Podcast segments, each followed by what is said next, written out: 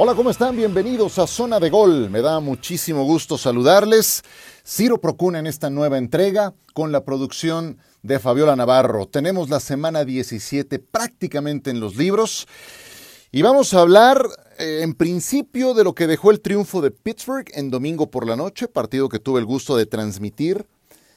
Enseguida, en cinco minutos, estaremos con Sebastián Martínez Christensen y con Carlos Nava, que estuvieron en las semifinales de la NCAA de este sábado. Juegos simplemente espectaculares. Nos eh, transmitirán su experiencia de este par de encuentros y desde luego nuestro Pick acostumbrado. Vamos eh, con eh, el eh, juego que ya les mencionaba, el triunfo de los acereros de Pittsburgh 13 puntos a 16 ante los Cuervos de Baltimore. Pittsburgh gana en condición de visitante un juego fundamental. Si los Steelers lo perdían, se iban eliminados a casa. Y terminan sacándolo adelante y es casi casi un déjà vu este partido de lo que había ocurrido una semana y un día atrás, cuando enfrentaron a los Raiders y en el último minuto del cuarto cuarto, Pittsburgh orquestó su mejor serie ofensiva para ganar el encuentro. Pase de touchdown de Kenny Pickett a su receptor George Pickens. Esta vez ocurre algo muy semejante, nada más que cambiamos de escenario, esta vez no fue en Pittsburgh, fue en Baltimore y una serie ofensiva de 11 jugadas, 80 yardas, que termina con un pase de touchdown de Kenny Pickett a Najee Harris, dejándole a los Ravens 56 segundos en el reloj.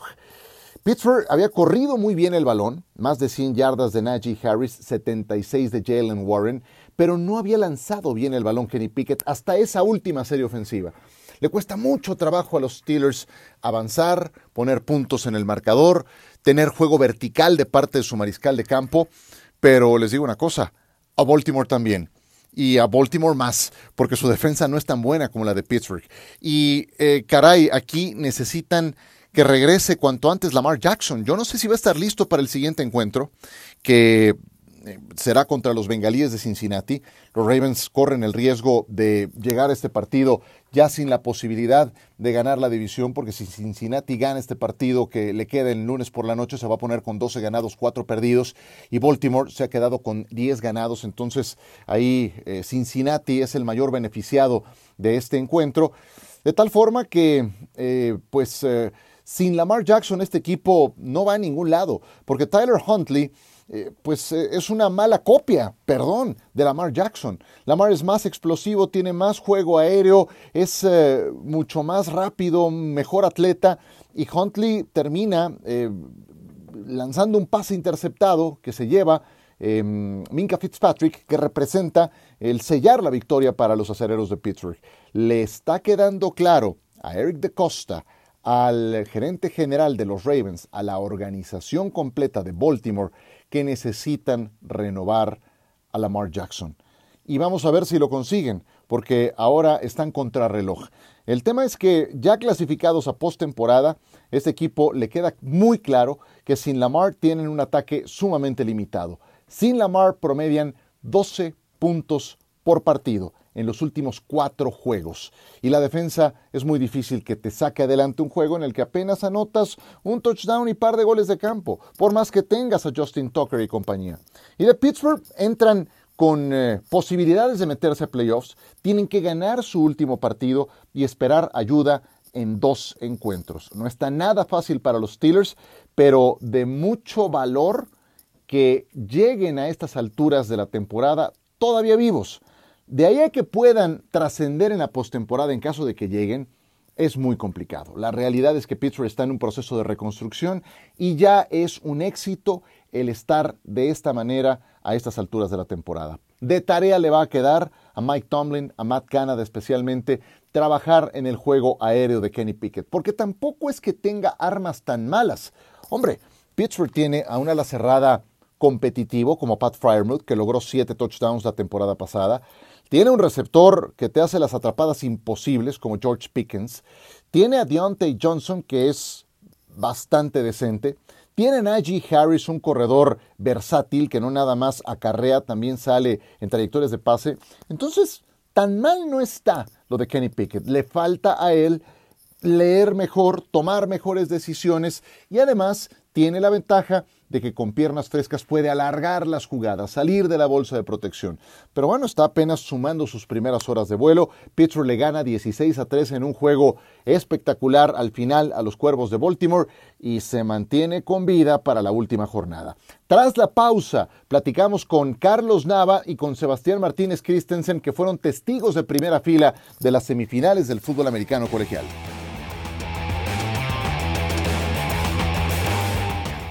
Seguimos con ustedes en Zona de Gol. Hablemos un poco de fútbol americano colegial. Rara vez lo hacemos en este espacio, pero no puedo dejar de hacerlo después del sábado fabuloso que pasamos viendo las semifinales del college football. Y quiero empezar con eh, el triunfo de la Universidad Cristiana de Texas 51 a 45 sobre Michigan. En TCU, en la Universidad Cristiana de Texas, juega Max Duggan, un tipo al que operaron de un mal cardíaco hace no mucho, que salió adelante y terminó como segundo en la votación del Heisman. Él, junto con el coach del año que dirige el rumbo de esta universidad, han logrado contra todo pronóstico su boleto a el juego de campeonato y eran desfavorecidos en las apuestas por un touchdown ante Michigan de Jim Harbaugh, quien tuvo la oportunidad de ver de primera fila este partido, de hacer una gran transmisión reportando a nivel de cancha, fue mi querido Carlos Nava, a quien siempre me da mucho gusto recibir en esta zona de gol. ¿Cómo estás, Tapa? Ciro, qué gusto saludarte de nueva cuenta. El fútbol americano ganador tiene dos ingredientes fundamentales, el plan de juego y el cuidado del balón. Así ganó la Universidad Cristiana de Texas su boleto al partido de campeonato nacional del fútbol americano colegial, con un gran plan de juego de una defensa que está construida con base en la velocidad y que así fue capaz de detener el poder, corpulencia y favoritismo de la Universidad de Michigan. Para los Wolverines era muy difícil pensar en ganar después de entregar el balón tres veces, incluyendo dos intercepciones que les regresaron hasta touchdown y un balón suelto en la yarda 1 de TCU. De hecho, casi logran lo que parecía imposible, gracias a otra de sus explosiones ofensivas de la segunda parte del juego, como hicieron su vida en la temporada regular, en que aplastaron a sus rivales en más de la mitad de sus partidos. Solo que esta vez enfrentaron un equipo que también hizo su temporada en las segundas mitades, aunque TCU casi siempre remando contra corriente. TCU, que se convirtió en el primer equipo del Big 12 que gana un partido del formato actual de playoffs colegiales, ahora tendrá que preparar un plan de juego mucho mejor para tratar de derrotar al campeón reinante Georgia. Es difícil que puedan ganar otra vez en esas instancias, casi desperdiciando 15 puntos de ventaja de los primeros dos cuartos y permitiendo 39 puntos en la segunda mitad del partido, como sucedió contra Michigan. Tampoco pueden regalar tres balones o permitir 528 yardas totales, cuya inmensa mayoría fue en la segunda parte. Tendrán que jugar un fútbol más consistente.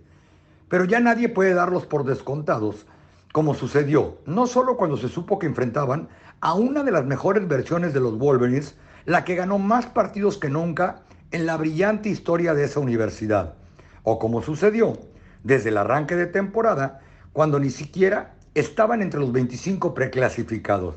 TCU va a salir a competir contra Georgia, quizá con mayor verticalidad que contra Michigan, como la novedad seguramente en su plan de juego y una de sus fortalezas. Gracias, Ciro. Gracias, Tapa. Muchísimas gracias por tu presencia. Para Michigan es un petardo sonoro. Venían de quedar fuera en las semifinales la temporada pasada. Fueron apaleados ante Georgia. Ahora pierden ante TCU y producto de la gran cantidad de errores que cometieron que ya señala Carlos Nava, esas dos intercepciones a JJ McCarthy que le devolvieron a touchdown, Dolieron mucho, fueron ganchos al hígado de los que no fueron capaces de recuperarse. Tienen un gran talento en esa posición, tienen muy buenos corredores de bola, una línea ofensiva que ha sido dos años consecutivos premiada como la mejor de la NCAA, pero que dejó mucho que desear en este partido. Pasa TCU a enfrentar en la final a los Bulldogs de Georgia que van por el bicampeonato.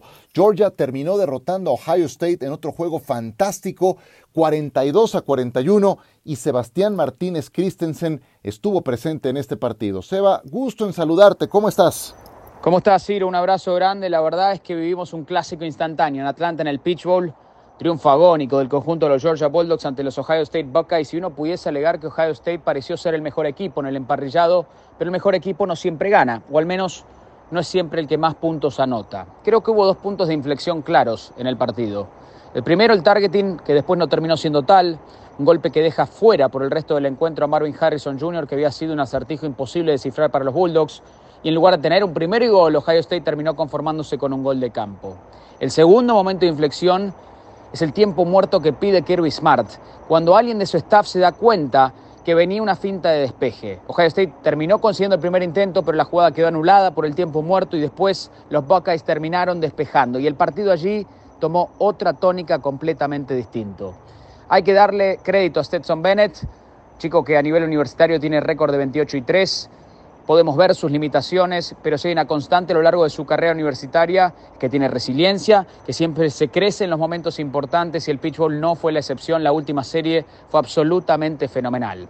Ahora bien, yo me animaría a decir que el jugador a nivel individual que más ganó en este partido fue CJ Stroud. Fue un partido absolutamente extraordinario, de principio a fin. Le pedíamos que utilice más sus piernas, hizo exactamente eso. Lideró una ofensiva que le anotó 41 puntos, posiblemente la mejor defensiva de la nación. Aún en la derrota crecen sus acciones de cara al draft. Seguimos pensando que Bryce Young será el primer quarterback elegido, pero cuidado, que con esa actuación de CJ Stroud estoy seguro que se ganó muchísimos fanáticos. George avanza para enfrentar a TCU en búsqueda de su segundo título nacional de manera consecutiva. Increíble pensar lo que fueron estas dos semifinales, increíble la cantidad de puntos que anotaron los equipos que perdieron. Bienvenidos al fútbol americano moderno y la verdad es que fue un espectáculo sin igual. Muchísimas gracias, Eva. Estupenda transmisión también la que hiciste junto con Eduardo Varela y Pablo Viruega. En mi caso fue con Carlos Nava y con eh, Ramiro Pruneda. Yo nada más agregaría de este partido que es una pena por CJ Stroud que Ohio State no haya logrado la victoria. Se quedaron al final a un gol de campo de 50 yardas de lograr el triunfo. Pero lo que hace Stroud en este partido, como ya dice Seba, fue fantástico. Cuatro pases de anotación. Parecía imposible que Georgia se levantara, pero lo hizo anotando 18 puntos en el cuarto cuarto. Stetson Bennett vuelve a demostrar su calidad con tres de anotación y apenas una intercepción. Georgia tiene mucho espíritu, tiene mucho coraje, qué manera de remontarle a un equipo tan competitivo como Ohio State. Muchos queríamos ver a Michigan contra Ohio State en la gran final por el campeonato colegial, esa rivalidad cruenta, la más importante que hay en el fútbol americano colegial. Terminaron siendo los dos derrotados. Lástima que aquí no haya juego por el tercer lugar porque sí que valdría la pena. Y cierro este comentario antes de ir a una breve pausa y regresar con nuestro Pick Six. Nada más comentándoles que a partir de la próxima campaña habrá una modificación en el sistema de competencia. En vez de clasificar cuatro a los playoffs, van a avanzar 12.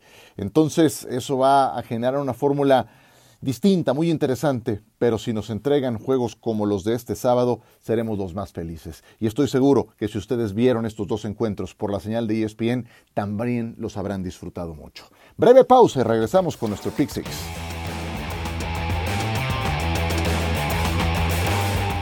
Mi agradecimiento para Carlos Nava, para Sebastián Martínez Christensen, que estuvieron presentes eh, en estos encuentros y también en esta zona de gol. Vamos con nuestro Pick Six, los seis mejores juegos de esta jornada.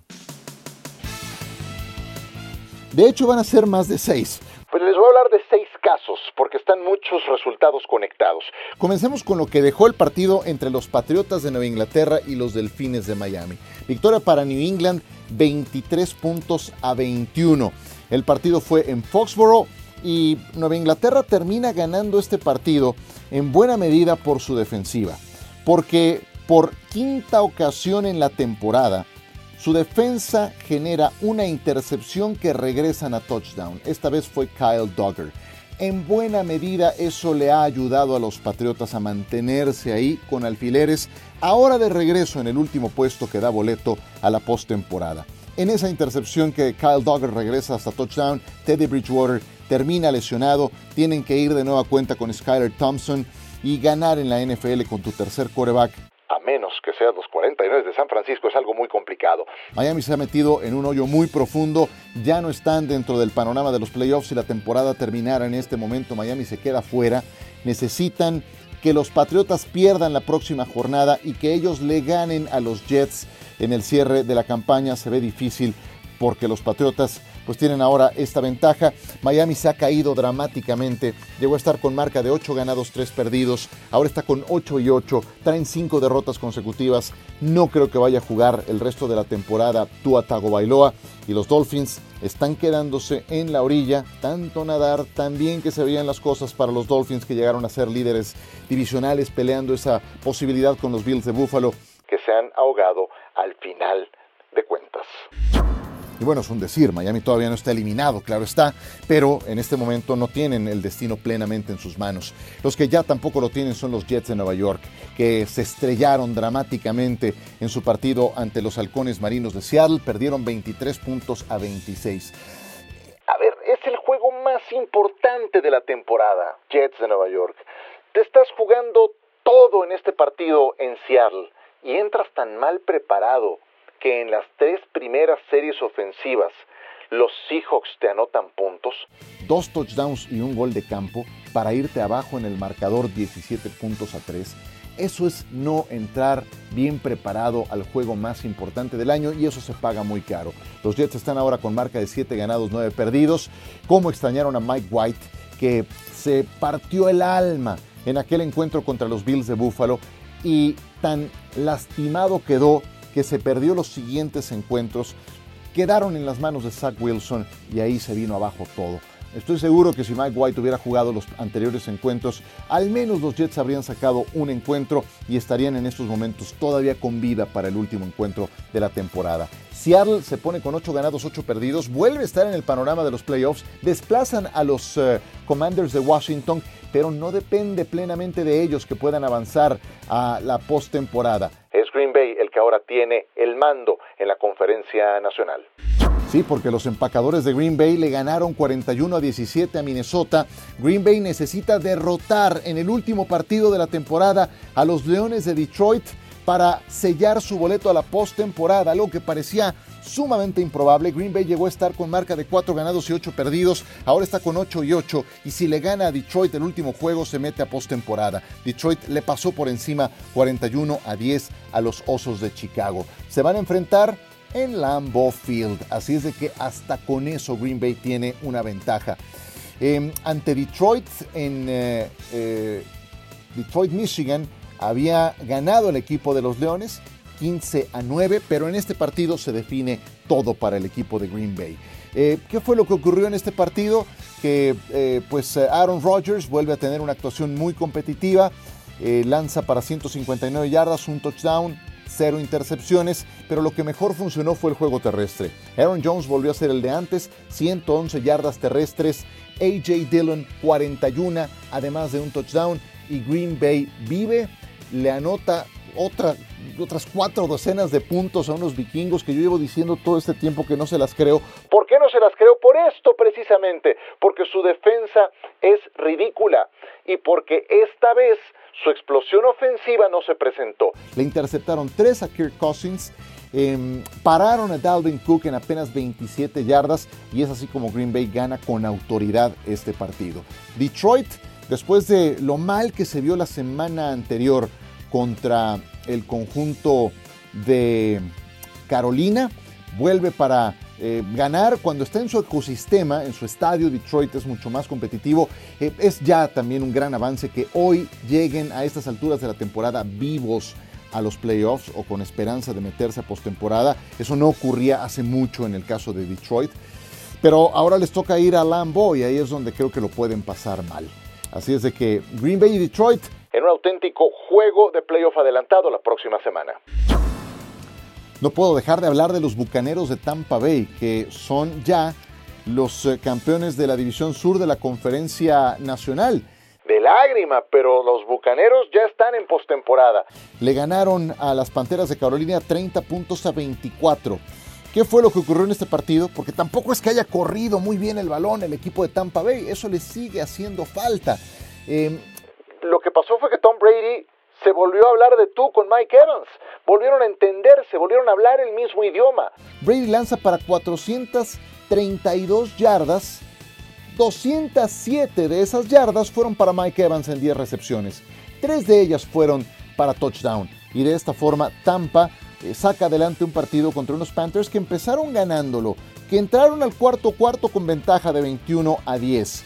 Y además la defensa de los Buccaneers generó dos capturas, Antoine Winfield, Anthony Nelson, tres intercambios de balón, una intercepción de Sean Murphy Bunting, además de un balón suelto recuperado, otro fumble de Anthony Nelson, tres, tres, intercambios de balón en total los que hace el equipo de Tampa Bay para eh, volver a tener un poco de esa magia que llegó a tener en otros momentos. Aunque no corren el balón, su línea ofensiva no es buena, pero tienen al mejor coreback de la historia. Y eso puede marcar diferencias muy importantes en un juego de eliminación directa. Tampa Bay va a clasificar, será local en la primera semana de los playoffs, como cuarto en la siembra y va a enfrentar al quinto. El quinto que podría ser Dallas o podría ser Filadelfia. Esa posibilidad se mantiene latente. ¿Y por qué? Como que por qué podría ser Filadelfia si en este momento es el número uno del ranking de la Conferencia Nacional? Pues porque Filadelfia volvió a perder. Ahora con los Santos de Nueva Orleans 20 puntos a 10, lo cual significa que si Filadelfia pierde la próxima semana y Dallas gana su partido, Dallas entra como número uno, Filadelfia se caería hasta el quinto lugar en la siembra y sería el rival que visitaría al equipo de Tampa Bay. Pero bueno, ahí estamos todavía en puntos suspensivos. Washington está fuera, perdió ante Cleveland, los gigantes están dentro, le ganaron 38 a 10 a los Potros de Indianápolis con cuatro touchdowns de Daniel Jones, dos por tierra, dos por la vía terrestre. Pero retomo el caso Filadelfia. Perdieron ante Nueva Orleans en Filadelfia. Eso, eso es dolorosísimo. Nueva Orleans empezó muy bien el partido, con largas series ofensivas de las que Filadelfia después no pudo levantarse. La primera serie ofensiva que termina en puntos para los Santos de Nueva Orleans fue de 15 jugadas, para 75 yardas. Luego hay una de un gol de campo de 5 jugadas, 22 yardas. Luego hay otro gol de campo de 7 jugadas, 68 yardas. Y así Nueva Orleans construyó una ventaja de 13 puntos a cero. Eh, el tema aquí con Filadelfia es que ya veían tan cerca amarrar ese primer lugar de la siembra que pues por lesión no jugó el partido de la semana pasada Jalen Hurts. Por precaución, estando ya casi listo o prácticamente listo, tampoco jugó el partido contra Nueva Orleans y no lo sacaron adelante, ni con Gardner Minshew al que le interceptaron un pase que Marshall Lattimore regresó a touchdown. Deben ganarle a los gigantes la próxima semana para ser el número uno de la siembra. Si lo logran, pase lo que pase con Dallas, eh, será otra historia. Ya Filadelfia pasaría como número uno y descansaría una jornada. Pero ojo, se lesionó Lane Johnson, no fueron competitivos corriendo la pelota, su defensiva y la secundaria no se vieron bien contra Nueva Orleans. Focos rojos para Filadelfia en el momento más importante de la campaña. Habrá que ver si Jalen Hurts juega la próxima semana. Y por último, amigos aficionados de San Francisco 49ers, no iba a dejar de hablar de su equipo. Por supuesto que no. Derrotaron 37 a 34 a los Raiders de Las Vegas en Las Vegas. Este juego fue rarísimo, se los juro. Eh, mandaron a la banca a Derek Carr, firmó su sentencia, no, no seguirá seguramente con el equipo de los Raiders, se le acabó el dinero garantizado de su contrato. Entra Jerry Stidham y Stidham lanza tres pases de anotación. Estaba siendo el héroe del partido pero también fue el villano. Porque le interceptaron dos pases, uno de ellos en tiempo extra, que es el que termina poniendo la mesa para el gol de campo de la victoria de San Francisco. ¿Qué ocurre aquí? Que, eh, a ver, para que con tu tercer coreback te mantengas sin derrota, que es lo que sigue pasando con Brock Purdy, tiene que ser un equipo muy talentoso como el de los Niners, con una defensiva que había funcionado muy bien hasta este domingo, con un ataque lleno de playmakers, esta vez Christian McCaffrey 121 yardas por la vía terrestre, y un sistema, un coach eh, del tamaño de, Kyle Shanahan para mantener las cosas a flote aún con el tercer coreback, aunque sea Mystery Relevant. Los Raiders, que son un caos, sentaron a Derek Carr, yo sé líder en, intercepciones, mandan a y bueno, Steveham los estaba haciendo relevantes hasta que sufre esa segunda intercepción. De todo esto, a ver, hay una, hay una reflexión que sí creo que le queda a San Francisco para el aprendizaje rumbo a lo que viene. Permitieron 500 yardas totales, permitieron 34 puntos. Eso para la defensa de los Niners, eso no es propio de esta temporada, ¿eh? no es propio de esta temporada. Pero hay también un lado positivo. Brock Purdy demuestra que también en este tipo de tiroteos puede ponerse a, tono, puede sacar adelante el partido. Si bien no con 400 yardas y 4 pases de touchdown, no, con 284, dos pases de anotación, completando 22 de 35.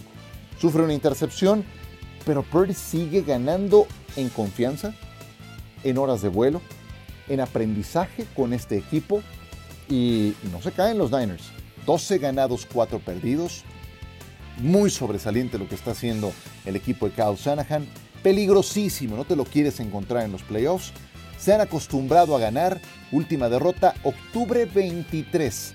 Fue ante los jefes de Kansas City. Se mantienen vivos y ellos sí tienen la posibilidad también de alcanzar a Filadelfia en la última jornada. Y con eso nos despedimos. Es nuestro primer programa del año. Les agradezco mucho su preferencia. Sigan recomendando este podcast. Me da muchísimo gusto ver que cada vez escucha más, que más gente me, me, pregunta por él.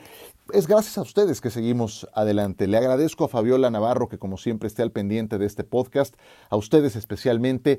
Y feliz año. Mis mejores deseos, de verdad. Mucha salud, mucha prosperidad, no solo para este 2023, siempre en adelante. Mi agradecimiento con todos ustedes en este primer programa de Zona de Gol. Les dejo un abrazo cordial y me despido hasta nuestra próxima emisión. Que sigan disfrutando de esta temporada de la NFL.